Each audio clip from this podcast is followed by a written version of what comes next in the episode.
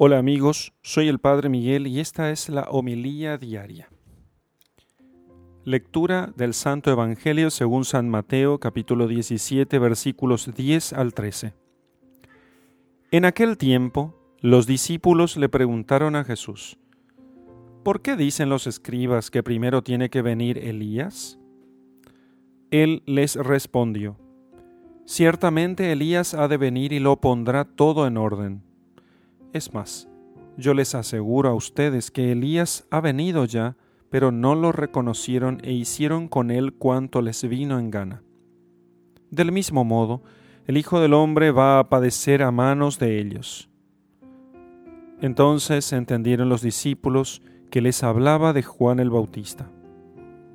Palabra del Señor. Gloria a ti, Señor Jesús. Queridos amigos, estamos meditando acerca de San Juan Bautista. ¿sí? Juan Bautista es enviado por Dios para preparar a un pueblo bien dispuesto. Eso es porque nosotros los hombres somos así. Nos cuesta a nosotros eh, recibir los grandes dones si es que antes no estuvimos atentos o esperándolos. Terminamos despreciándolos. Así que Juan el Bautista lo que hacía era predicar para preparar los corazones para que cuando venga Jesús no lo despreciaran. Aún así muchos los despreciaron, porque mm, eh, se bautizaron en su cuerpo, pero no en el corazón, con el bautismo de Juan el Bautista, o sea, eh, hicieron un signo externo, pero no se convirtieron realmente. Entonces, al no convertirse, no arrancaron, al no arrepentirse de sus pecados, no arrancaron las escamas que les impedían ver al Mesías cuando llegaba. Así entonces dice el Señor que antes de que eh, los discípulos le preguntan acerca de una profecía antigua que decía que antes del Mesías tendría que venir Elías. Jesús les dice a ellos que Elías es Juan el Bautista, los dicen directamente, pero ellos lo entendieron así y el Señor no les corrigió, puesto que Él, que conocía los corazones, corregía a aquellos que lo entendían mal cuando lo hacían. Pero en este caso él no les había corregido. Luego, verdaderamente Jesús hablaba de Juan el Bautista. Él era el Elías del que hablaba el Antiguo Testamento como precursor del Mesías. ¿Y qué dice de él? Dice el Señor que Elías eh, tiene que venir y poner todo en orden. El orden consiste en, la, en el arrepentimiento para el perdón de los pecados. Eh, ese es el orden. No hay otro orden. Poner en orden las cosas no es ordenar la gestión administrativa de las instituciones eclesiásticas y civiles. Mm, el, el orden es la conversión. El orden es la conversión. Lo que necesitamos es convertirnos. Convertirnos es dejar el pecado, que está indicado en los mandamientos, y mirar a Dios para esperar en Él. Eso es lo que traerá orden.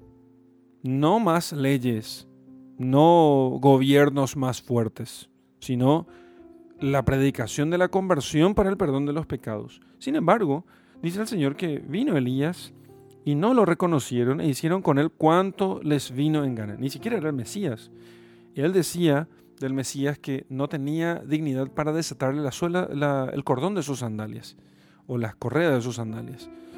Y no lo reconocieron. Se apareció pobre, humilde y lo hicieron matar. Así que, y después el Señor va a decir que por un, había aparecido Juan el Bautista, que no comía ni bebía, y dijeron que estaba endemoniado, y ahora aparece el Mesías, que come y bebe y dicen que es un borracho.